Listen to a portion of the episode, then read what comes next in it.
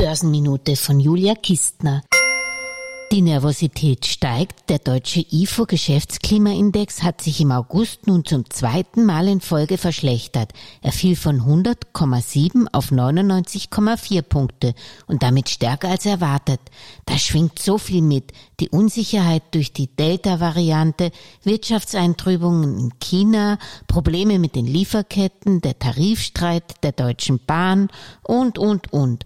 Obendrein muss man sich auch noch vor dem kommenden Freitag fürchten, beobachten, wenn sich die Zentralbanken in Jackson Hole treffen, wo man Fed-Chef Jeremy Powell doch jetzt schon von den Lippen lesen kann, dass die US-Notenbank im vierten Quartal mit der Drosselung der Anleihenkäufe beginnt.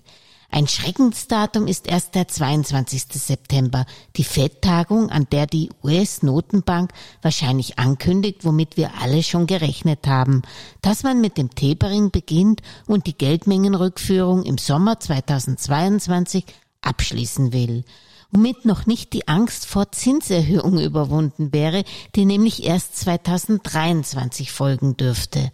Soll heißen, es ist bestimmt kein Fehler, sich auf ein schlechteres Investmentumfeld in einem breit gestreuten, defensiven Aktienportfolio einzustellen.